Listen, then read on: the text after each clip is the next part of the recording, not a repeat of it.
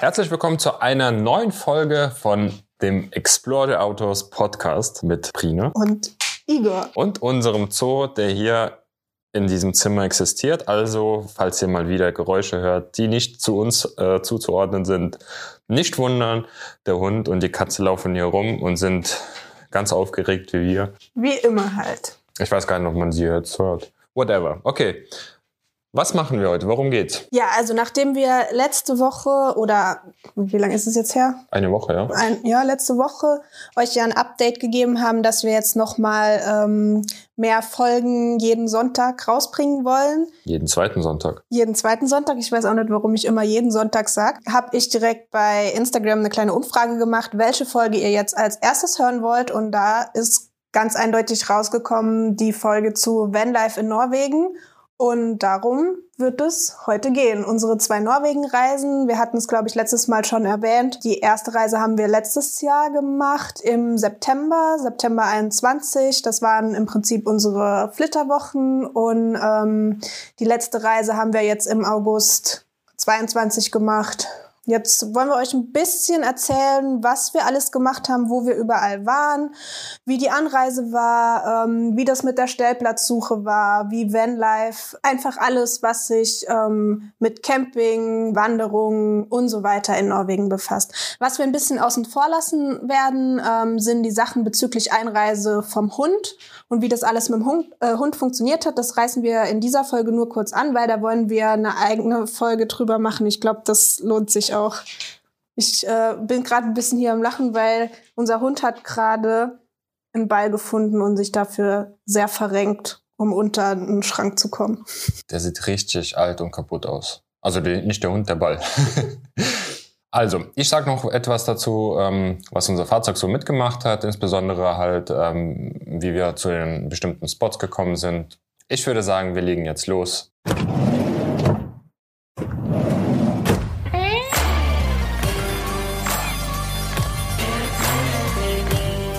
Fangen wir mal damit an, ähm, wie wir überhaupt nach Norwegen gefahren sind. Es gibt ja verschiedene Möglichkeiten. Man kann entweder den Landweg nehmen über Dänemark und Schweden oder man kann natürlich mit der Fähre fahren.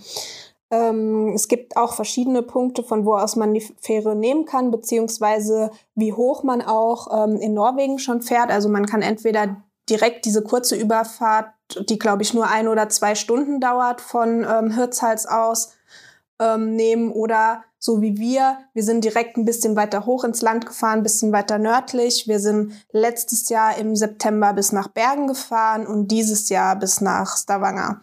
Die Fähre von Hirtshals, also das ist der nördlichste Punkt im Prinzip in Dänemark, nach ähm, Bergen braucht ungefähr 16 Stunden waren das, glaube ich, und die Fähre ähm, nach Stavanger braucht ein bisschen kürzer. Das waren, glaube ich, so irgendwas zwischen 10 und 12 Stunden, ganz genau. Ich glaube 10 Stunden 30 oder sowas.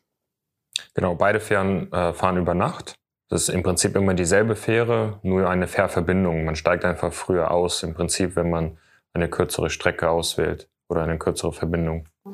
Ähm, das Praktische an, an den beiden Fähren ist auf jeden Fall, so viel können wir schon mal jetzt, glaube ich, anreißen, ähm, dass ihr, wenn ihr euren Hund mit dabei habt, auch eine ähm, Kabine mit Hund buchen könnt. Also ihr müsst den Hund nicht in dieses seltsame Hundehotel, was es auf den Fähren immer gibt, geben, was im Prinzip einfach nur ein Zwinger irgendwo auf dem Außendeck ist oder ja, also es sind halt so kleine Zwinger. Wir würden halt unseren Hund niemals da rein ähm, geben, vor allen Dingen nicht für einen Zeitraum von 12 bis 16 Stunden.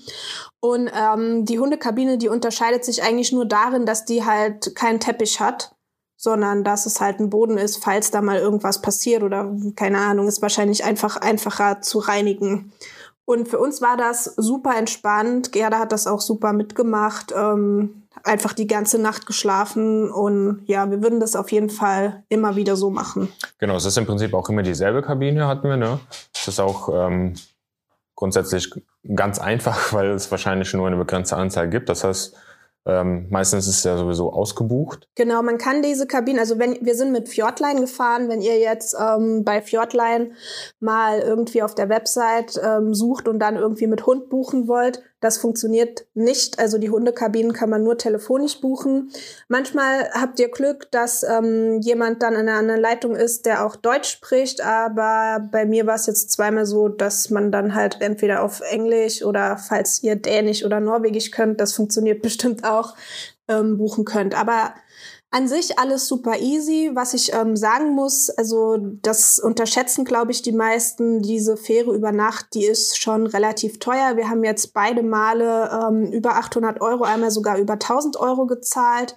Wir hatten im August 21 relativ kurzfristig gebucht, weil da war wegen den ganzen Corona-Beschränkungen und so noch überhaupt gar nicht klar, ob wir die Reise wirklich antreten können. Und ähm, jetzt dieses Jahr haben wir im April gebucht für August und trotzdem dann über 1000 Euro bezahlt. Es kommt natürlich immer drauf an, ähm, wie groß das Auto ist, das ihr dabei habt. Wir haben natürlich mit dem Van ein relativ hohes und äh, langes Auto, dann zahlt ihr natürlich noch mal einen kleinen Aufschlag. Der Hund an sich, der hat glaube ich nur 12 Euro oder so gekostet. Also das macht keinen großen Unterschied. Die Kabine, die Zweierkabine, ähm, kostet natürlich noch mal ein bisschen was. Ihr könnt die Fährfahrt auch machen ohne Kabine. Dann könnt ihr so ein, wie heißen die nochmal, so ein Ruhesessel oder so irgendwas genau, ähm, buchen. Ja, wer das möchte, kann das machen, aber eine Kabine ist schon ein bisschen angenehmer, würde ich sagen. Ja, ich würde auch sagen, allein schon wegen äh, Bad und vor allem halt äh, an, an der Anzahl der Leute, die in so einem Ruheraum liegen oder sitzen, sage ich mal, ist halt natürlich schon ähm, sehr unangenehm, finde ich, so, so eine Überfahrt. Ähm, man muss dazu sagen, also Brina hat gerade gesagt, ne, es kommt natürlich drauf an, was für ein Fahrzeug ihr habt, Größe, Länge, ähm, Höhe. Ähm, es ist ja wohl klar, dass ein Pkw günstiger ist, weil er weniger Platz verbraucht als jetzt zum Beispiel ein ähm, 42 Tonner. Ähm, wir, wir sind ja auch der Meinung, dass eine äh, Fährüberfahrt sich definitiv lohnt, weil wir einfach die Zeit Ersparnis ähm, da sehen, als wenn wir jetzt über Land fahren würden. Also man kann ja definitiv auch äh, den Landweg nehmen, über Dänemark die Brücke nach Schweden und an der schwedischen Küste nach Norwegen rüberfahren. Das funktioniert auch, wenn man ähm, sich das antun möchte, von, den, ähm, von der Zeit her, kann man sich das natürlich machen, aber man sollte auf jeden Fall dann quasi vier Tage mehr einplanen. Das sind zwei Tage hin und zwei Tage zurück bis nach Deutschland. Das war immer bei uns so das überzeugende Argument, wieso wir überhaupt für eine Fähre uns entscheiden. Genau, es kommt natürlich wahrscheinlich auch immer ein bisschen darauf an, wo ihr jetzt wohnt. Wenn ihr jetzt sowieso im, im Norden schon von Deutschland wohnt oder irgendwie ähm, nah an Dänemark, irgendwo in Flensburg oder so, dann wird sich wahrscheinlich auch die Fahrt über, ähm, über den Landweg lohnen. Aber für uns, wir kommen ja relativ aus eher südlich, ähm, ist es schon ein sehr weiter Weg hoch, nur bis Dänemark. Und dann sind wir eigentlich ganz froh, wenn wir uns die, die Fahrt außenrum dann im Prinzip sparen, indem wir einfach die Fähre nehmen. Richtig. Ich weiß nicht, ob wir jetzt noch großartig mehr über die Fähre erzählen müssen. Ähm, klar, diese Fähren, es ist wie überall. Das sind äh, kleine Mini-Kreuzfahrtschiffe im Prinzip. Ihr habt da drauf Bars, ihr habt Restaurants, ihr, ich glaube, es gibt abends auch irgendeine Bar, wo noch irgendwie Musik gespielt wird oder was auch immer. Ähm, wir chillen eigentlich meistens einfach nur mit Gerda in der Kabine und schlafen und freuen uns, ähm, dass man da noch einmal duschen kann. Und ja, dann geht die Nacht eigentlich relativ schnell vorbei. Wir werden auch Gott sei Dank beide nicht seekrank. Ähm, es ist natürlich ab und zu sehr wellig und dann hört man ähm, in den Nachbarnzimmern öfter mal, wie die Klospülungen öfter gehen und wie die Tüten dann überall an den Treppen hängen und sowas, aber wir haben bisher eigentlich noch nie Probleme damit gehabt. Ja, also ich muss auch sagen, die einzigen Bereiche, die wir immer aufgesucht haben, das war ja immer unsere Kabine. Vielleicht mal der Duty-Free-Shop für ein paar Süßigkeiten. Nur zu empfehlen, als Tipp. Könnten da so einen Igor-Tipp einführen. Oder ähm, wir sind halt meistens auf dem Außendeck für ein Bier und eine Gassi-Runde mit Gerda. Aber ähm, so oder so ist alles sehr teuer, finde ich. Also alles, was auf dem Schiff ist, egal ob es Essen ist oder Trinken, ähm, fand ich sehr teuer. Wie war das für dich? Ja, ihr könnt euch aber natürlich auch euer eigenes Essen genau. mitbringen. Also das haben wir jetzt auch so gemacht. Ihr könnt natürlich alles an Getränken und Essen, was ihr wollt, halt mit aufs Schiff nehmen. Also ihr könnt jetzt nicht euren Campingkocher mitnehmen und dann auf der Kabine euer Essen kochen. Das wäre krass. Aber ihr könnt euch, keine Ahnung, vorher in Dänemark im ähm, Restaurant irgendwas oder eine Pizza zum Mitnehmen holen und dann könnt ihr die auch auf der Kabine essen. Das ist gar kein genau. Problem. Genau. Was nicht geht, das ähm, wird auch immer oft gefragt, ihr könnt nicht im Fahrzeug bleiben. Ja? Die Fahrzeugdecks werden geschlossen im, während der Überfahrt. Ihr müsst auf jeden Fall da raus. Und äh, ihr habt dann die Möglichkeit, nach dem Ablegen noch ungefähr eine Stunde ins Fahrzeug zu kommen, um ähm, irgendwelche Sachen zu holen. Aber danach wird's gesperrt. Und ähm, es gibt auch so Stewards oder Guards, ich weiß nicht, wie die heißen. Die gehen einmal da durch und äh, schauen, dass da auch wirklich keine Leute sind. Genau. Ansonsten habt ihr eine schlechte und schwierige Nacht da unten, würde ich sagen. Kurz was zu unserer Route beziehungsweise zu dem Bereich, in dem wir überhaupt rumgefahren sind. Also wir haben uns ähm, auf den Südwesten, also auf Fjordnorwegen im Prinzip beschränkt. Wir hatten beide Male überlegt, ob wir hoch äh, bis zu den Lofoten fahren, weil die Lofoten sind was, das wird ja immer überall angepriesen und wunderschön und natürlich wollen wir das auch irgendwann sehen. Aber ich muss euch ganz ehrlich sagen, wir hatten beide Male jetzt ungefähr drei Wochen Zeit, beziehungsweise jetzt letzte Reise sogar waren es eigentlich nur zweieinhalb Wochen, die wir dann wirklich in Norwegen hatten. Und ähm, die Strecken, die man in Norwegen zurücklegt, die sind einfach sehr weit. Also wenn auf eurem Navi irgendwie steht 200 Kilometer, dann müsst ihr ungefähr das Doppelte an Fahrzeit einrechnen im Gegensatz zu 200 Kilometern jetzt in Deutschland. Das sollte man auf jeden Fall bedenken, wenn man seine, seine Route plant. Wir wollten jetzt unsere Zeit nicht damit verplempern, dass wir ähm, an schönen Spots einfach vorbeifahren, weil wir unbedingt nur dieses Ziel Lofoten haben. Und deswegen haben wir uns, wie gesagt, einfach im Südwesten aufgehalten und sind ähm, an die höchste Stelle war Gairanga, beziehungsweise letztes Jahr war es ein bisschen oberhalb von Gairanga, aber auch nicht viel. Und ich muss trotzdem sagen, es hat sich mehr als gelohnt. Es gibt super viel zu entdecken. Ähm, wir haben bei beiden Reisen eine ähnliche Route gemacht. Und trotzdem haben wir ganz viele andere neue Stellen nochmal gesehen. Also im Prinzip könnte man auch drei Wochen an einen Ort fahren und von diesem Ort aus immer verschiedene äh, Wanderungen und Punkte anfahren und man würde sich trotzdem nicht satt sehen. Also so war zumindest mal mein Eindruck. Ja, auf jeden Fall. Und ich nehme jetzt eine Sache vorweg. Ähm, auf der Rückfahrt dieses Jahr, also im Jahr 2022, haben wir sogar noch mal eine andere Seite von Norwegen entdeckt, indem wir einfach durch das, also durch Landesinnere, sage ich mal, gefahren sind ähm, Richtung Stavanger. Und das war ja noch komplett eine andere Welt. Also das war ja viel, viel ähm, abgewandelter als also die Natur als äh, auf der Hinfahrt, finde ich. Und das hat uns einfach noch einmal gezeigt, wie unglaublich groß alles ist, wie unglaublich weit alles ist, weitläufig und vor allem halt ähm, diese Entfernung. Ich weiß nicht, ob Renja das so rübergebracht hat. Das, das kann man sich gar nicht vorstellen, wie weit die Strecken sind. Also man, man hat auf der, auf der, äh, auf dem Navigationssystem oder auf der, auf dem Handy angezeigte 100 Kilometer, aber gefühlt fährt man einfach einen halben Tag dafür. Ja, das liegt halt vor allem daran, ähm, dass halt durch die Fjorde, also ihr habt immer, wenn ihr eine Strecke ins Navi eingibt, habt ihr immer mehrere Möglichkeiten. Entweder Mautstraßen fahren oder halt ohne Mautgebühren. Und ähm, ohne Mautgebühren, muss ich sagen, sind zwar meistens die schöneren Routen, aber da kann es auch mal sein, dass eine Strecke, für die ihr mit Mautgebühren irgendwie zwei Stunden angezeigt bekommt, die Strecke ohne Mautgebühren zum gleichen Punkt dann irgendwie sechs Stunden dauert. Ne? Da muss man sich natürlich bei den aktuellen Spritpreisen immer überlegen, genau. ist es mir das wert? Dann habt ihr halt immer die Möglichkeit, entweder ihr fahrt unten irgendwie an den, am Fjord direkt ähm, entlang, also am Wasser im Prinzip oder ihr fahrt halt über Passstraßen, die für uns eigentlich immer viel cooler waren, weil man einfach so viel mehr von der Landschaft sieht. Man muss ähm, Auto fahren können. Man muss sich darauf einstellen, dass wenn man mit einem großen Auto unterwegs ist und jemand entgegenkommt, dass man weiß, wie man rückwärts fährt. Definitiv, ja. Genau. Und ähm, wenn man jetzt mit einem riesigen Wohnmobil unterwegs ist, also wirklich mit so einem Monsterteil, das man auch oft genug sieht, dann sollte man sich auch vorher immer informieren, kann ich wirklich diese ähm, Passstraße oder diese enge Straße oder was auch immer wirklich mit diesem Teil fahren oder sollte ich vielleicht doch lieber eine andere ähm, Ausweichmöglichkeit suchen? Also das haben wir wirklich mehr als oft gesehen, dass sich ähm, einfach Fahrer überschätzt oder Fahrer und Fahrerinnen überschätzt haben, was Strecke, Breite, Länge und Größe von ihrem eigenen Fahrzeug angeht.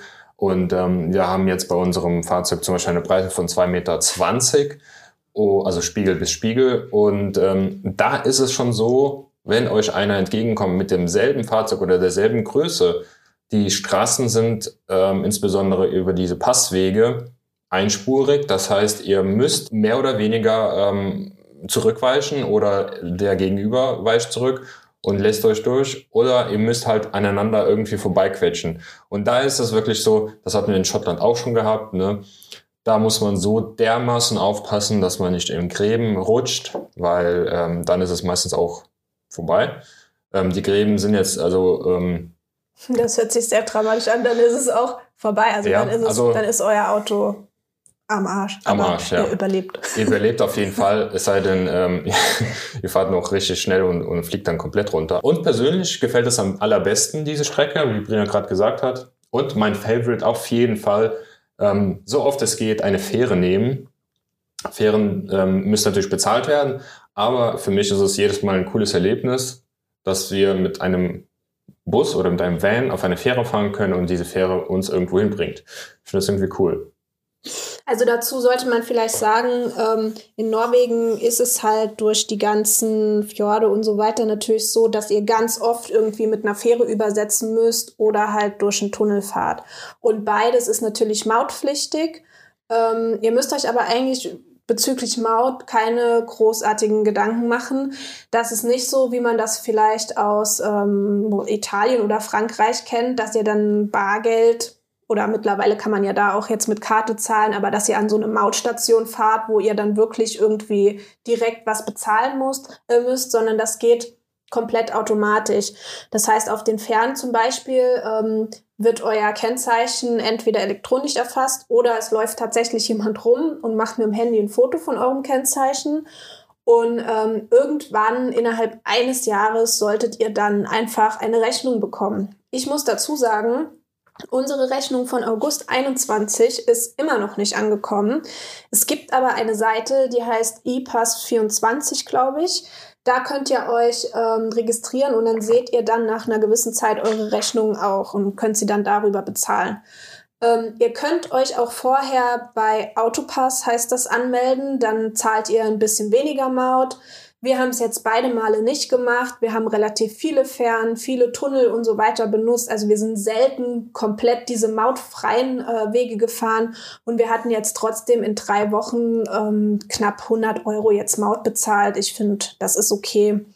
Dann gibt es zusätzlich zu diesen ähm, Mautstraßen, die halt elektronisch erfasst werden, noch ähm, andere private Mautstraßen. Da ist es manchmal so, wenn das ganz kleine private Straßen sind, dann ähm, kommt ihr im Prinzip an eine Schranke und da liegen Umschläge aus und da könnt ihr zum Beispiel Bargeld reinmachen oder auch direkt mit Kreditkarte zahlen. Dann ähm, an Passstraßen ist es auch manchmal so, dass ihr euch noch mal irgendeine App runterladen müsst oder euch auf einer anderen Seite irgendwie registrieren müsst und da innerhalb von 24 oder 48 Stunden die Maut irgendwie bezahlen könnt. Aber ich sag mal so, wenn das der Fall ist, dann ist wirklich ähm, vor der Einfahrt ein riesiges Schild. Dann lest ihr einfach kurz da drauf und ähm, ja, dann bezahlt ihr das halt über die App. Und wenn ihr das irgendwie verplant, dann bekommt ihr halt auch irgendwann eine Rechnung und ähm, da kostet es dann, da gibt es dann, glaube ich, irgendwie nochmal eine Bearbeitungsgebühr, die ist dann nochmal 12 Euro, die kommt dann eventuell noch dazu, aber im Normalfall ist es bei diesen privaten Mautstraßen nicht zu übersehen. Ähm, wenn es so ist, dass ihr das halt mit diesem Umschlag machen müsst, dann kann ich euch nur ans Herz legen, das auch wirklich zu machen und nicht einfach dran vorbeizufahren. Weil man könnte einfach dran vorbeifahren, also die Schranke geht trotzdem auf, aber man sollte sich natürlich schon dran halten. Also es hört sich vielleicht etwas kompliziert an, dass man so viel registrieren muss und herunterladen oder keine Ahnung. Aber es funktioniert so, so einfach.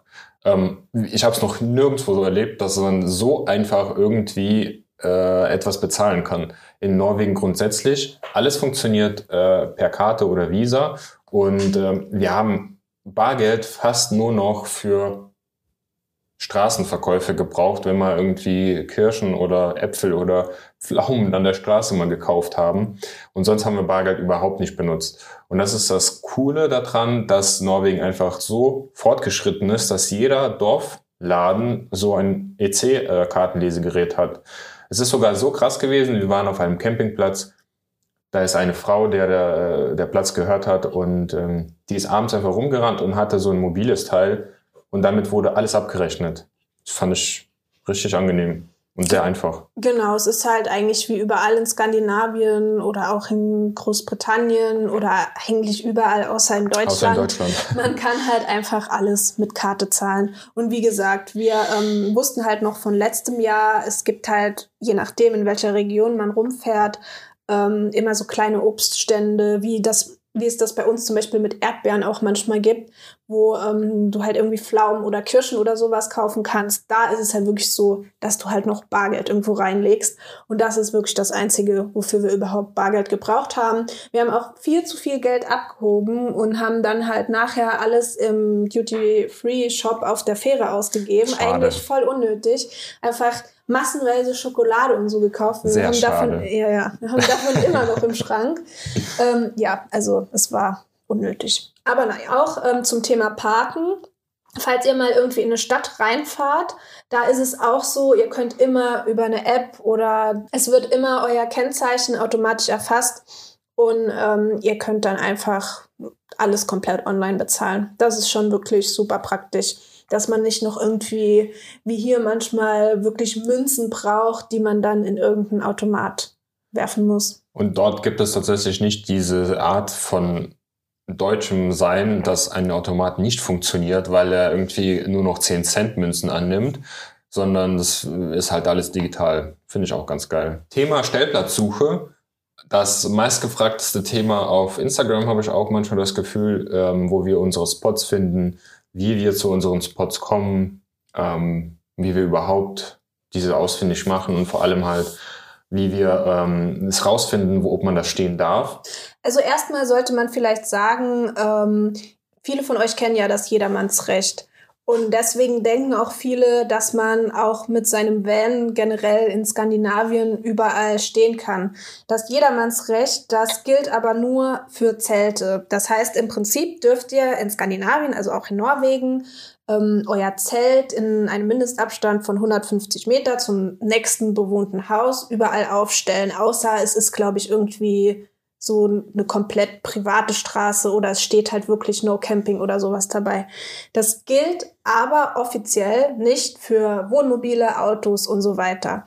Trotzdem ist es natürlich, das muss man einfach so sagen, in Norwegen und auch in Schweden und ich glaube auch in Finnland überall toleriert. Ihr seht überall die Wohnmobile stehen. Ich würde trotzdem aufpassen, wie gesagt, dass ihr genug Abstand zu ähm, Häusern und sowas haltet, sonst kann es schon passieren, dass mal jemand rauskommt und sich dann beschwert. Dann bezüglich Stellplatzsuche. Es gibt natürlich gängige Apps, die jeder benutzt. Ähm, da hat man früher dann im Prinzip noch irgendwelche Geheimtipps gefunden. Diese Apps sind aber mittlerweile so verbreitet, dass es natürlich keine Geheimtipps mehr sind. Weil, sind wir mal ganz ehrlich, jeder von uns, der irgendwie mit einem Van oder mit einem Wohnmobil unterwegs ist, der hat die Park 4 Night App halt eben auf seinem Handy installiert und sucht sich darüber Stellplätze und fährt darüber Stellplätze an. Deswegen müsst ihr halt nicht denken, dass wenn ihr da irgendwie einen coolen Platz findet, dass ihr dann da ganz alleine hinfahrt. Also andere Leute vor euch haben den Platz dann in der App auch schon gefunden und stehen auch da oder kommen dann ähm, später halt auch noch zu dem Platz. Es ist aber trotzdem auch möglich, in Norwegen noch irgendwo alleine zu stehen. Wie Igor jetzt eben gesagt hat, dann muss man halt eben sich mal einen Platz suchen, der vielleicht nicht in dieser App verzeichnet ist. Einfach mal eine Straße reinfahren und einfach mal suchen. Das ist aufwendig, das nimmt Zeit in Anspruch. Auch hier solltet ihr natürlich darauf achten, dass ihr jetzt nicht in irgendwelche Straßen reinfährt, wo es halt verboten ist, ähm, dass ihr nicht irgendwie einfach über Wiesen und irgendwelche, durch irgendwelche Natur brettert und so weiter und so fort. Aber wenn man auf die Suche geht, dann findet man noch was alleine. Also wir hatten bisher noch nie Probleme gehabt, einen ähm, schönen abgelegenen Spot zu, zu finden. Und ähm, die meisten Straßen, die auf irgendwie privat ähm, verzeichnet sind oder irgendwie bezahlt werden sollten oder sonst irgendwie, sind entweder abgesperrt durch eine Schranke oder es ist ein riesiges fettes Schild da, was ähm, das andeutet. Und da sollte man sich auf jeden Fall dran halten da kennt ihr auch ähm, keinen Spaß, wenn ihr euch dagegen ähm, oder wenn, wenn dagegen verstoßen wird. Ähm, nur als Tipp, einfach ähm, aus gesundem Menschenverstand sich daran zu halten. Ja, ein Tipp, den wir euch noch mitgeben können, sind nochmal diese Passstraßen. Wie gesagt, ihr müsst für die Passstraßen Maut zahlen, aber meistens findet man da tatsächlich super Plätze zum Stehen. Also das waren eigentlich immer unsere Favoriten. Wenn ihr mal bei Instagram guckt, wir haben ja ein paar Posts auch über unsere schönsten Stellplätze gemacht. Und ähm, ja, das war halt meistens irgendwo Passstraße hochgefahren, sehr kurvenreich, sehr eng alles und irgendwann findet man dann einfach einen richtig geilen Platz. Ich glaube, das ist auch der Grund, warum da nicht so viele stehen, weil die meisten ja gar nicht so hochfahren wollen oder einfach die Maut gar nicht bezahlen wollen und äh, lieber irgendwie unten am Wasser entlang tuckern. Aber für uns war das tatsächlich sowohl von der Aussicht, vom Wetter, vom Feeling, von ähm, einfach so von, von der Gesamtheit, von der Natur immer das das, der, der bessere Deal, über eine Passstraße irgendwo hinzufahren, statt unten am Fjord, finde ich. Ja, also fand ich auch immer, es kommt halt drauf an, was man auch ähm, landschaftsmäßig halt schön findet. Ne? Wir stehen halt gerne mitten in den Bergen. Ich kann mir halt vorstellen, dass es auch viele gibt, die gerne unten direkt am Wasser stehen. Das ist halt immer so ein bisschen, kommt halt drauf an, was man halt mag. Aber wie gesagt, also unser Tipp ist auf jeden Fall auf eine Passstraße fahren und genau. da irgendwie Ausschau halten. Dann gibt es noch eine Sache, die wir auch rausgefunden haben und vielleicht hilft es ja dem einen oder anderen. Ähm, es gibt sogenannte Versorgungswege. In Deutschland sind alle Versorgungswege mit einem Verbotsschild ausgezeichnet, dass man nicht einfahren darf. Hier ist es so, also in, in Norwegen ist es so, ähm, dass die Versorgungswege meistens offen sind und zu einem Wanderparkplatz führen oder zu einem Parkplatz führen, wo man zumindest eine Aussicht genießen kann. Und äh, die meisten Versorgungswege enden entweder an einem Stausee, also Versorgungsweg zu einem Stauseewerk oder ähnlichen Wasserversorgungswerk oder sonst irgendwie Stromversorgungswerk, keine Ahnung. Und an, diesem, an diesen Stellen sind meistens auch genug Plätze vorhanden, dass ihr euch hinstellen könnt, dass äh, wunderschöne Aussicht habt oder halt diesen Stausee, der direkt vor den Füßen liegt. Das ähm, kann man vielleicht noch als Tipp mitgeben. Das haben wir herausgefunden und sind auch sehr froh darüber, dass wir das jetzt auch so in Zukunft suchen und machen. Genau, also nochmal zusammenfassend, ihr werdet auf jeden Fall immer einen Stellplatz finden. Ähm, zerstört keine Natur. Yes. Stellt euch nirgendwo hin, wo ein No-Camping-Schild ist. Stellt euch nirgendwo hin, wo Private oder so irgendwas steht. Stellt euch nicht zu dicht an andere Camper, auch Auf wenn da zum Fall. Beispiel ein, Einheimische sind oder so. Stellt euch nicht direkt daneben, sucht euch einen anderen Platz oder sucht, also stellt euch mit ein bisschen Abstand einfach hin, ne, damit jeder ähm, wirklich seine Zeit da genießen kann und man nicht auf diesen freien Plätzen eng an eng steht wie auf deutschen Campingplätzen. Lasst keinen Müll da, nehmt euren Müll wieder mit. Ähm, und wenn ihr aufs Klo müsst, ich weiß nicht, warum man dieses Thema immer ansprechen ja, muss, aber ja. an so beliebten Plätzen ist es manchmal so, dass es einfach so eine Waldtoilette gibt, wo einfach jeder hingeht und dann seine Tempotaschentücher da liegen lässt. Also holt euch einfach irgendein Klo mit. Wir haben ja auch nur so einen Eimer, wo im Prinzip eine Tüte drin ist. Aber das bringt einfach so viel. Oder wenn ihr wirklich nichts dabei habt, wenn ihr zum Beispiel auch im Zelt oder so unterwegs seid und dann draußen aufs, aufs Klo müsst, dann lernt bitte einfach, wie man draußen aufs Klo geht und lasst nicht überall eure Tempotaschentücher liegen. Und es ist auch nicht schön, wenn überall Menschenhaufen liegen, die dann von Hunden auch noch gerne gefunden werden und es ist einfach ekelhaft. Zu diesem Thema fällt mir gerade was ein und zwar unser erster Platz, unser erster Spot in Norwegen das war ja auch auf so einem Wanderparkplatz und wir sind da angekommen und es war schon mh, mm, ja, ein bisschen schwieriger da hochzufahren, aber wir haben es trotzdem gemacht. Und wir haben uns sehr, sehr gefreut, dass wir da alleine waren. Ähm, der Parkplatz war ziemlich abseits gelegen. Und wirklich innerhalb von wenigen Stunden gegen Abend waren da 13 Camper da. Und das war halt, wo ich dann sage, okay, das muss wirklich nicht sein. Wir, wir haben uns schon auf diesem Parkplatz sehr weit abseits hingestellt, in eine Ecke, wo eigentlich nicht so viele hinkommen sollten. Und trotzdem haben sich die Leute 40 Zentimeter zum nächsten Fahrzeug immer so hingeparkt, sodass wir einfach auch nachts zum Beispiel jedes Gespräch von anderen mitverfolgen konnten, einfach durch die Fahrzeugwand. Und das war nicht mehr schön. Das, war, das hat nichts mehr mit Camping zu tun. Das ist irgendwie so ein äh, Campingplatzatmosphäre. Das war ähm, wirklich furchtbar. Das hasse ich eigentlich auch richtig. Gut, man muss natürlich dazu sagen, alle sind natürlich auf der Suche nach einem Platz und wie gesagt, die Anfahrt dahin war auch relativ beschwerlich. Da war es jetzt auch nicht einfach in einer Minute und das war auch ein Platz, den wir über Park for Night gefunden haben. Und es ist einfach so, wie anfangs schon gesagt, natürlich haben nicht nur wir die App, sondern auch andere Leute und natürlich wollen auch andere Leute dahin fahren. Und wenn man dann abends, wenn es schon dämmert, auf der Stellplatzsuche ist, dann verstehe ich auch, dass man sich dahin stellt. Aber das ist ja im Prinzip genau das, was wir halt gesagt haben. Deswegen ist es immer besser, einfach ein bisschen ohne diese App vielleicht auch mal auf die Suche zu gehen, auch wenn das dann ein bisschen länger dauert. Und natürlich will jeder am liebsten irgendwo ganz alleine stehen, aber ja, dafür gibt es einfach zu viele Camper mittlerweile und es ist eine Wunschvorstellung, da muss man vielleicht außerhalb der Saison noch mal ein bisschen hinfahren. Wir waren jetzt natürlich dieses Jahr auch in der Hauptsaison, das hat man doch auch schon gemerkt. Es war einfach viel los und es waren einfach viele Vans und Wohnmobile unterwegs. Ja, Genau. Aber wie gesagt, an sich super easy, Stellplätze zu finden, super schön, dass man überall stehen kann. Es äh, geht einfach nirgendwo so einfach wie in Norwegen und, und Schweden. Und wir freuen uns jedes Mal einfach da mitten in der Natur wirklich einzuschlafen, aufzuwachen, die frische Luft und es ist einfach cool. Und zum Thema Campingplätze noch kurz. Ähm, wir fahren ja meistens so alle vier Tage, drei bis vier Tage, je nachdem, wie viele Wanderungen wir dazwischen auch gemacht haben, einen Campingplatz an, einfach weil wir gerne da in Ruhe duschen und wir auch uns gerne die warme Dusche ab und zu mal gönnen. Und bei den Campingplätzen ist es halt so, ihr könnt euch einfach einen raussuchen, fahrt den an, zahlt dann direkt vor Ort. Manchmal ist es auch so, dass die Rezeption nicht besetzt ist. Dann könnt ihr euch meistens trotzdem einfach schon einen Platz suchen und abends gehen dann die Besitzer entweder mit einem Umschlag rum oder mit ihrem Karten, Kreditkartenlesegerät, wie Igor schon erzählt hat eben, oder ihr bezahlt dann halt abends in der äh, Rezeption und das ist wirklich super easy. Also ihr müsst da keine Plätze reservieren, wie das in Deutschland irgendwie ist. Das ist auch meistens gar nicht möglich, dass ihr überhaupt vorreserviert. Einfach hinfahren, gucken, ob noch was frei ist, ob euch der Platz gefällt und dann könnt ihr da eine Nacht ganz easy stehen.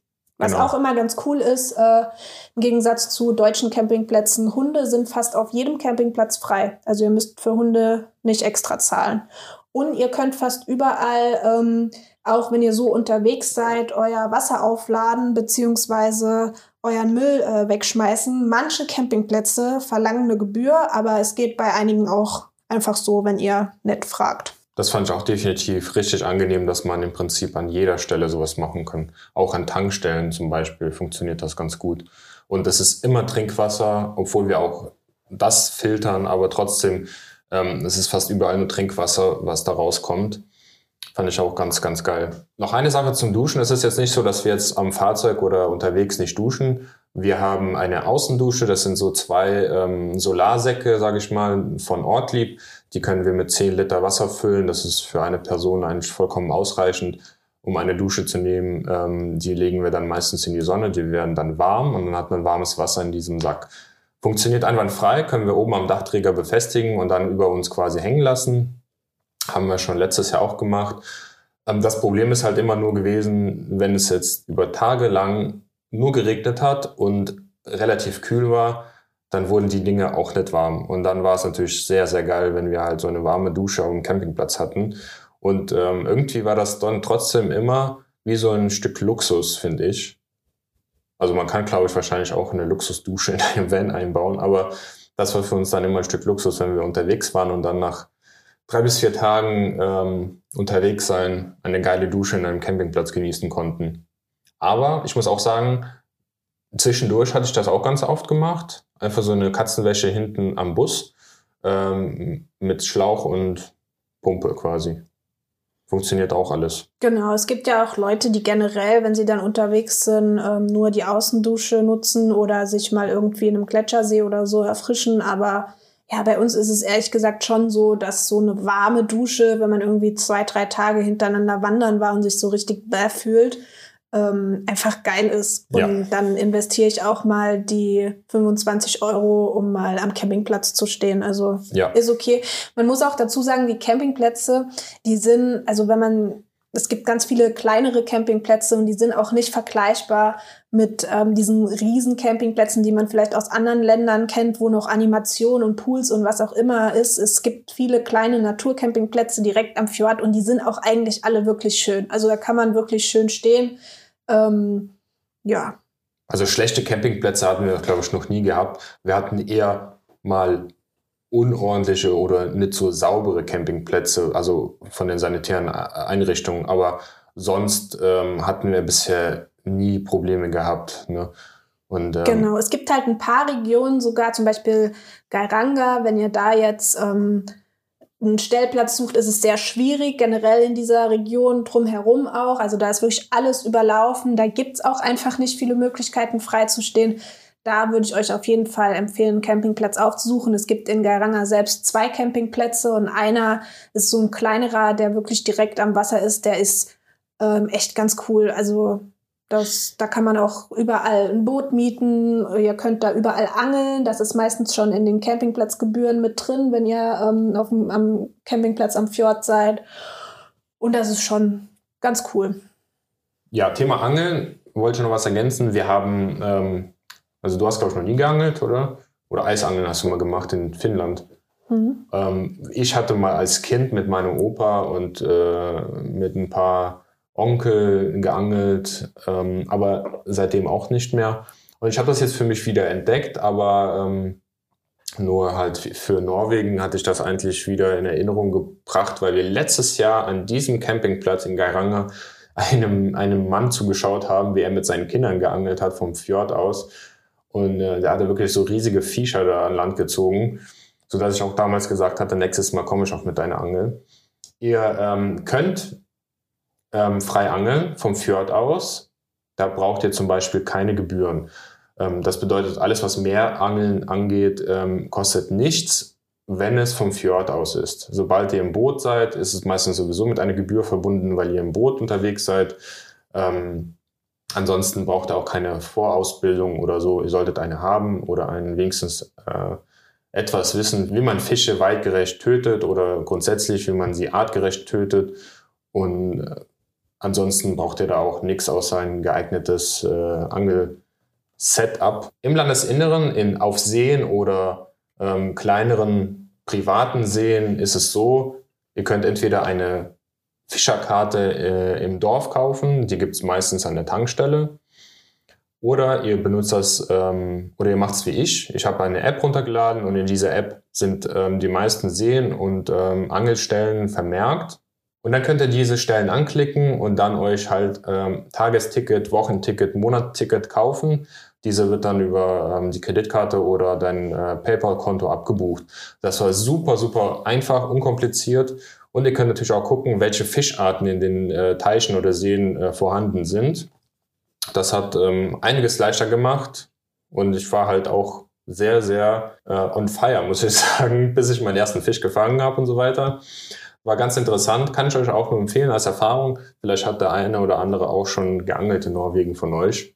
In den drei Wochen hatten wir ungefähr zehn Fische gefangen. Da waren äh, vier Forellen dabei, eine Makrele und ein Fisch, den ich nicht identifizieren konnte, der aber trotzdem gut geschmeckt hat. Das waren so für mich, glaube ich, auch so mit die Highlights, die wir in diesem Urlaub hatten. Die Fische? ja, schon, ja. Insbesondere die Makrele, die man eigentlich nicht so einfach fangen oder angeln kann. Okay. okay. Kommen wir zu meinen Highlights. Und zwar ähm, unsere Wanderung natürlich. Also ich meine, wir sind hauptsächlich in Norwegen, um einfach die Natur zu genießen und so viel zu wandern und draußen zu sein, wie es nur irgendwie geht. Ähm, wir haben jeweils auf der Reise letztes Jahr und auf der Reise dieses Jahr wenige Städte besucht, eigentlich immer nur Bergen und Stavanger, also unsere ähm, Hafenstädte, von wo aus wir losgereist bzw. abgereist sind. Und ansonsten haben wir uns eigentlich von allen Städten wirklich ferngehalten und waren einfach die drei Wochen nur komplett in der Natur unterwegs. Und Ich habe jetzt überlegt, welche Wanderungen sollen wir jetzt hier im Podcast ansprechen, weil ich muss sagen, jede Wanderung, die wir gemacht haben, und es waren viele, war einfach geil. Also ich kann jetzt nicht sagen, okay, wir haben jetzt eine Wanderung gemacht, die war jetzt nicht so cool. Es ist einfach in Fjord Norwegen alles cool, egal wo du hinwanderst, wo du hochgehst, du hast geile Aussichten, du siehst dieses türkisfarbene Wasser, überall Berge, überall Gletscher, es gibt einfach überall so viel zu sehen und deswegen ist es schwer, sich da irgendwie zu entscheiden. Aber ich würde sagen, meine zwei persönlichen Highlights waren trotzdem auf jeden Fall letztes Jahr Trolltunga und dieses Mal und dieses Jahr die Wanderung zum Austerdal Gletscher. Ich weiß oh, nicht, ja. wie es bei dir aussieht. Ja, du hast recht. Ich, ich habe es schon komplett vergessen. Das war auch einer äh, der Highlights. Und zwar ähm, habe ich auf meiner persönlichen Bucketlist endlich einen Punkt abhaken können. Und zwar gehört ähm, auf diese Liste das Anfassen eines richtigen, lebendigen, in Anführungszeichen, Gletschers, der noch vorhanden ist, äh, solange die überhaupt noch da sind. Und äh, das habe ich mir endlich erfüllt und das war unglaublich. Also diese Erfahrung sollte vielleicht auch mal jeder machen, der sich irgendwie für Natur interessiert. Ja, also die Wanderung dahin war auch schon einfach ein absolutes Erlebnis. Ähm, die Wanderung ist nach norwegischen Verhältnissen blau, also mittelschwer eingestuft und dauert ungefähr vier Stunden.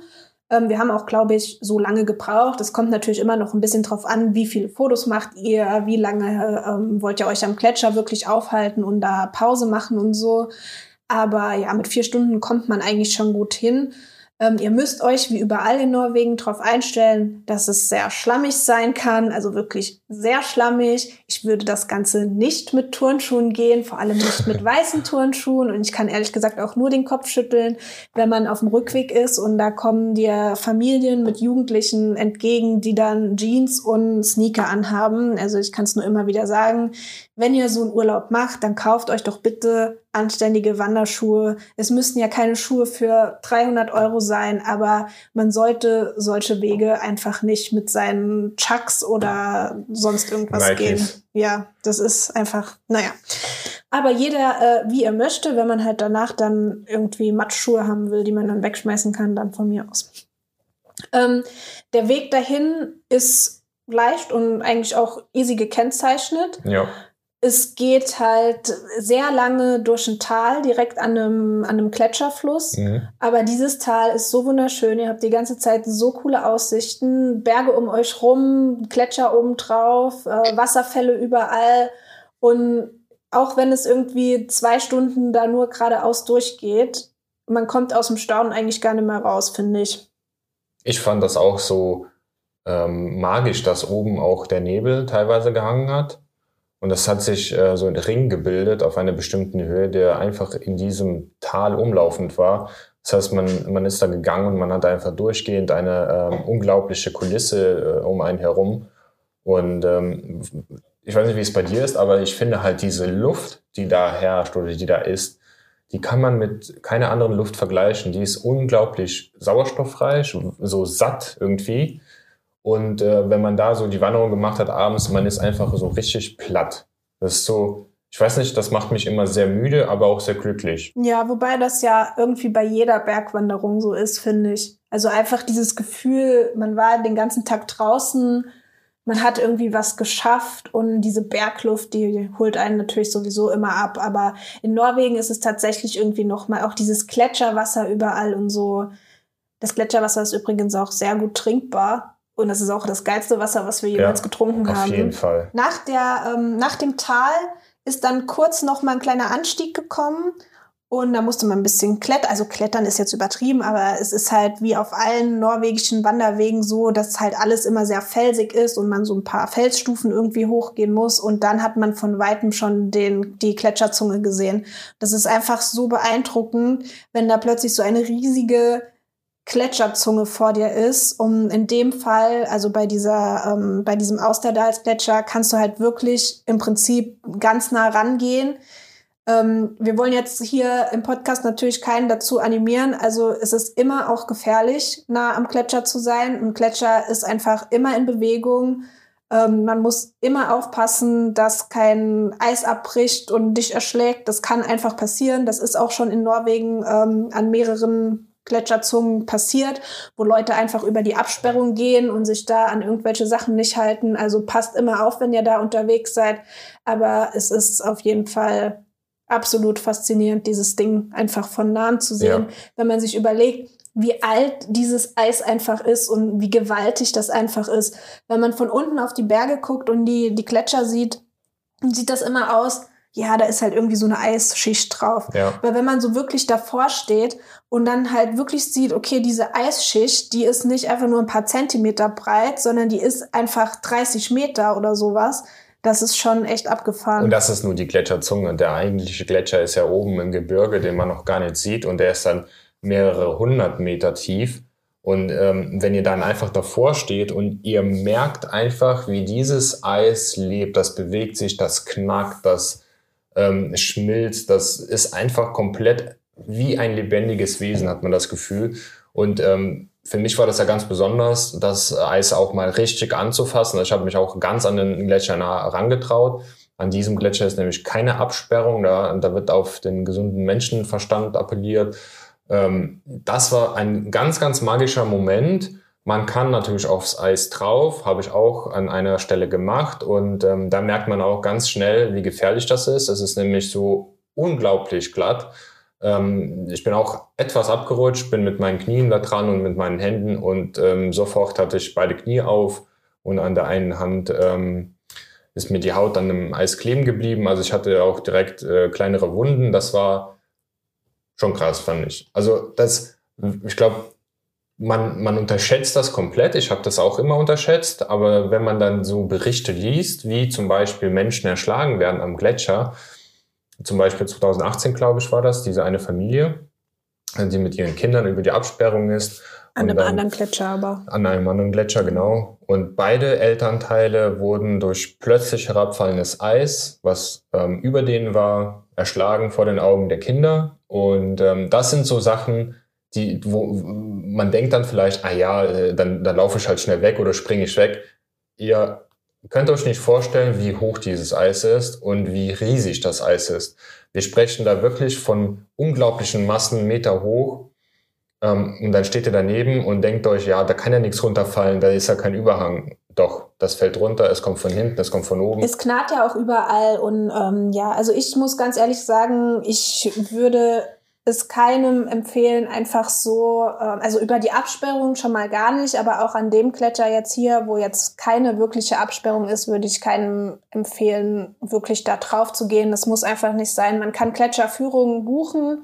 Ähm, das ist an verschiedenen Gletscherzungen möglich. Und wenn ihr sowas machen wollt, dann würde ich immer sowas ähm, einfach vorziehen.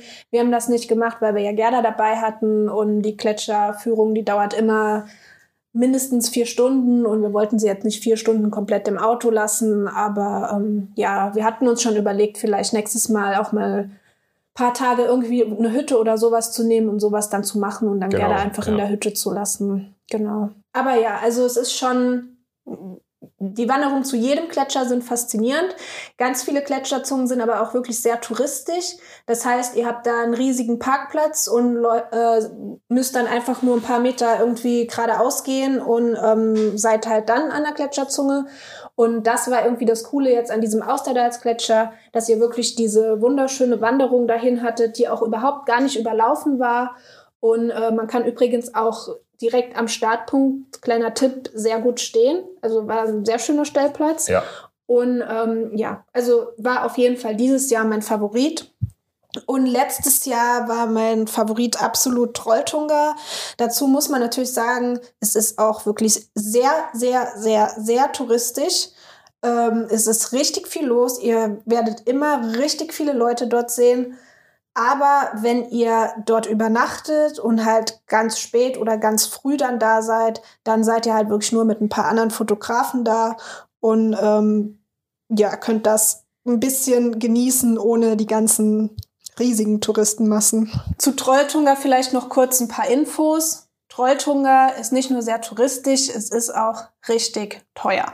Es ist nämlich so, ähm, der Parkplatz für, für den Startpunkt, der ist in der Nähe von Odda Oder übrigens alle, die Ragnarök geguckt hat, haben, für die ist es auch sehr interessant. Dort könnt ihr euch nämlich die ganzen Kulissen anschauen. Ähm, Gibt's auf Netflix? Genau. Keine ja. Werbung für Netflix. Also wie gesagt, es gibt für Trolltunga drei verschiedene Parkplätze. Der erste Parkplatz, ähm, da könnt ihr mit allen Autos im Prinzip drauf fahren. Ich glaube, da, da fahren dann auch so Reisebusse und sowas hin. Der zweite Parkplatz, der geht nur, wenn euer Auto höchstens ähm, 5,20 Meter lang ist. Und der dritte Parkplatz, da kommt ihr, glaube ich, mit einem Wohnmobil oder mit einem Van gar nicht mehr hoch. Bei dem, bei dem ersten Parkplatz ähm, ist der Weg zu Treutunga und zurück 38 Kilometer, bei dem zweiten Parkplatz 27 Kilometer und ab dem dritten Parkplatz 20 Kilometer. Also egal von wo aus ihr loslaufen wollt, unterschätzt es auf jeden Fall nicht. Es ist eine lange Wanderung. Vor allem, wenn ihr jetzt auch noch irgendwie so wie wir das hatten, ein Zelt mit dabei habt und sowas. Äh, Schlafsäcke, packt einfach euren Rucksack nicht zu schwer. Die Wanderung an sich ist jetzt für Leute, die ein bisschen Bergerfahrung haben, sag ich mal, und fit sind, ähm, nicht sehr schwer im Sinne von, da sind keine krassen Kletterpartien oder sonst irgendwas. Man kann eigentlich überall relativ gut hochgehen, aber halt wie gesagt, ist es lang und es geht natürlich auch mal bergauf und man sollte schon eine gute Grundkondition mitbringen. Ich fand das ähm, übrigens als ähm, eine der krassesten Wanderungen überhaupt, die wir jemals gemacht hatten. Ähm, sowohl von der, von der Natur, von der Aussicht her, als auch von der Übernachtung her. Ähm, es ist nachts auf 0 Grad gefallen. Ähm, wir hatten leider etwas äh, wenig Essen mitgenommen. Ähm, grundsätzlich einfach irgendwie auch ähm, Campingkocher einpacken und so weiter. Also jetzt nicht die großen, sondern eher die ähm, Zeltcampingkocher mitnehmen. Wasser findet ihr überall. Also auf der gesamten Strecke habt ihr tausende Quellen und das ist das beste Bergwasser, was es gibt. Gerda hat sich auch sehr gefreut, weil er alle zwei Meter getrunken hat. Wir haben ungefähr auch wirklich jeden Kilometer unsere Wasserflasche da aufgefüllt. Und auch oben auf Trolltungen gibt es ein paar Quellen. Da könnt ihr auch morgens euch äh, Wasser einfach ziehen und dann einen wunderschönen leckeren Kaffee machen und dann halt auch den Sonnenaufgang genießen. Das hatten wir auch gemacht mit den anderen Fotografen, die oben waren. Und es war ähm, besonders magisch, finde ich. Also wenn man da wirklich so ganz, ganz früh aufsteht, weil gezwungenermaßen wird das sehr kalt und man steht so irgendwie automatisch früh auf. Und ähm, wir hatten dann unser, unser schönes Erlebnis da gehabt. Ja, es war auf jeden Fall wirklich einfach richtig geil. Also das Coolste, was wir, glaube ich, in Norwegen gemacht haben. Ja. Ich will trotzdem noch mal kurz was ähm, zum Parkplatz sagen, weil das ist halt was, das solltet ihr schon alles ordentlich irgendwie einplanen, wenn ihr diese Wanderung vorhabt, vor allem mit Übernachtung. Bei uns war es so, wir haben auf Parkplatz 1 geparkt und sind dann aber mit einem Bus, also es gibt ähm, von Parkplatz 1 zu 2 und 2 zu 3 jeweils ein Shuttle. Wir sind dann mit dem Bus zu Parkplatz 2 gefahren und haben von Parkplatz 2 aus unsere Wanderung gestartet. Wie gesagt, von Parkplatz 1 sind es 38 Kilometer, von Parkplatz 2 sind es 27 Kilometer. So, wir haben jetzt, wie gesagt, da übernachtet. Das heißt, wir mussten Parkgebühren für zwei Tage äh, zahlen. Parkgebühren für zwei Tage auf Parkplatz 1 kosten 500 norwegische Kronen. Das sind 50, 50 Euro. Euro. So, dazu kommt noch ähm, der Shuttle, den ihr ja sowohl für den Hinweg als auch für den Rückweg dann nochmal braucht. Außer ihr wollt die extra Kilometer halt dann noch zu Fuß gehen. Viel ich kann euch direkt sagen, ich würde euch das nicht empfehlen, weil das ist wirklich sehr lang und sehr anstrengend. Ähm, genau, die Busse, die Shuttle, die könnt ihr online ganz easy buchen. Dann könnt ihr einfach Handy mit Ticket vorhalten und äh, alles online zahlen, wie immer, gar kein Problem. Und ja, dann geht es los von Parkplatz 2. Ihr könnt auch von Parkplatz 2 aus nochmal ein Shuttle auf Parkplatz 3 nehmen. Ähm, ja, also kann ich eigentlich jetzt auch nur empfehlen. Wir sind, wie gesagt, von Parkplatz 2 aus losgegangen. Aber bis man dann am Startpunkt von Parkplatz 3 ist, ist man eigentlich schon fertig. Fertig, komplett, komplette Marsch. Also es geht ja, äh, ihr müsst euch vorstellen, es geht nur hoch. Also ihr macht von Anfang an, eigentlich ab Parkplatz 1 schon, wo wir geparkt hatten, geht es nur Höhenmeter hoch und ähm, das ist auch, was wir halt komplett unterschätzt hatten. Wir hatten nicht damit gerechnet, dass es nur bergauf geht, sondern halt auch dazwischen irgendwie Passagen gibt, wo man halt auch normal läuft und, und waagerecht läuft, sondern es ging nur hoch. Ja, also hier auf der Seite von trolltunger.com, da könnt ihr euch übrigens auch sehr gut informieren, ähm, was Parkplätze und so weiter ähm, angeht. Ich bin da gerade noch mal draufgegangen. Da steht zum Beispiel auch, dass die geschätzte ähm, Zeit von Parkplatz 1 ähm, 15 Stunden ist für die Wanderung, von Parkplatz 2 8 bis 12 Stunden und von Parkplatz 3 ist es ähm, 7 bis 10 Stunden. Und wenn ihr von Parkplatz 1 ausgeht, dann ist ähm, der Aufstieg ähm, 1040 Meter. Also Höhenmeter. Ja, ja, also das ist einiges. Und gesamt sogar 2000 Meter. Und wenn ihr von Parkplatz 2 ausgeht, sind es nur noch 800 beziehungsweise 1200. Und wenn ihr von Parkplatz 3 ausgeht, sind es 320 beziehungsweise 800. Also ihr seht schon, allein dieser Unterschied von Parkplatz 2 zu Parkplatz 3 ist schon gewaltig. Und von Parkplatz 2 aus, wo wir halt wie gesagt losgegangen sind, es geht einfach im Prinzip nur eine Straße in Serpentinen bergauf. Und es war wirklich anstrengend. Wir waren dann so an diesem Punkt von Parkplatz 3 und dachten uns so, Alter, und jetzt geht eigentlich erst die offizielle Wanderung ja, zu Trolltunga ja. los. Ja, aber äh, wie sagt man? Wir haben es no überlebt. No pain, no gain. ja, oder so. Also es lohnt sich auf jeden Fall. Ich würde, wie gesagt, auch jedem empfehlen, dort oben zu übernachten. Beachtet auch bitte, unterwegs seht ihr immer wieder Karten. Man darf nicht einfach überall in diesem Gebiet äh, übernachten. Es gibt ausgewiesene Plätze, wo man sein Zelt aufstellen kann, beziehungsweise wo man sein Zelt auf keinen Fall aufstellen kann. Da solltet ihr euch auch dran halten. Und ja, ansonsten kann ich nur sagen, viel Spaß. Es lohnt sich. Es ja. ist geil. Ich hoffe, ihr habt Glück mit dem Wetter, so wie wir es hatten. Ja. Und nehmt euch auf jeden Fall warme Sachen mit, denn da oben wird es kalt nachts, auch im August. Auf jeden Fall. Mir ist noch gerade eine Sache eingefallen zum Gletscher. Ähm, wir waren an einem anderen Gletscher, weil Brina hatte ähm, gerade euch auch erklärt oder erzählt, dass es ziemlich zu, touristisch eigentlich zugeht und wir waren auf einem Gletscher, wo man ähm, etwas näher rangehen konnte, aber auch nur, weil wir davor an dem Abend an einem wunderschönen Spot weiter ähm, außerhalb von diesem Gletscher übernachtet hatten und haben uns vorgenommen, an diesem Tag dann hochzulatschen. Und dann haben wir uns ähm, an einer Brücke kurz gerastet, äh, bevor der Gletscher quasi überhaupt zu sehen war. Und man konnte an dieser Brücke sich Eisbrocken vom Gletscher erhaschen oder fangen, die im Fluss waren. Also das war ein ganz, ganz kleiner Nebenbach und dort konnte man sich das ähm, so rausfischen. Und das war auch ein ganz, ganz besonderer Moment für mich zum Beispiel, wenn ihr mal so ein Stück Eis in der Hand haltet und dann halt auch mal einfach mal drauf beißen könnt. Also ich fand das geil. Gerda fand das auch richtig geil. Ich wollte gerade sagen, wie so ein Hund, weil der Hund ist da auch richtig drauf abgegangen. Und dann standen beide da. Gerda hat an dem Stück Eis gelutscht und Igor stand daneben und hat dann ein Stück Eis Leute, gelutscht. stellt euch, überlegt doch mal, das Eis ist tausende von Jahren alt und ihr könnt da reinbeißen. Ja, tausend Jahre altes gefrorenes Wasser. Wie geil ist das? Also ich komme da manchmal gar nicht drüber äh, darauf klar, dass wir sowas überhaupt mal in der Hand halten. Und ja, es schmeckt nach nichts. Ja, also ich glaube, wir könnten jetzt noch stundenlang über, ja. wie gesagt, verschiedene Wanderungen und die Natur und was weiß ich was reden. Aber ich glaube, die Folge ist schon ziemlich lang. Und abschließend würde ich gerne noch was zu den Preisen sagen, damit ihr vielleicht auch ein bisschen einschätzen könnt, was das Ganze gekostet hat. Also ihr habt es vielleicht schon auch auf Instagram gesehen. Wir haben ja schon ein Reel veröffentlicht, ähm, wie viel unsere letzte Reise jetzt im September gekostet hat. Aber ähm, auch hier nochmal eine kurze Aufstellung. Also ich hatte es eingangs ja schon gesagt. Die Fähre ist relativ teuer. Wir haben dieses Jahr für die Fähre Hin- und Rückfahrt von Hirtshals nach Stavanger mit Hundekabine und unserem Van ohne Essen auf der Fähre insgesamt 1039 Euro gezahlt. Und das war natürlich auch ähm, das Höchste von allen Sachen, die wir jetzt im Prinzip in, in Norwegen gemacht haben. Also das war auf jeden Fall das teuerste. Ja, ja, zu Recht. Ja, das kann man jetzt sehen, wie man will. Ne? Also ich finde es schon sehr teuer.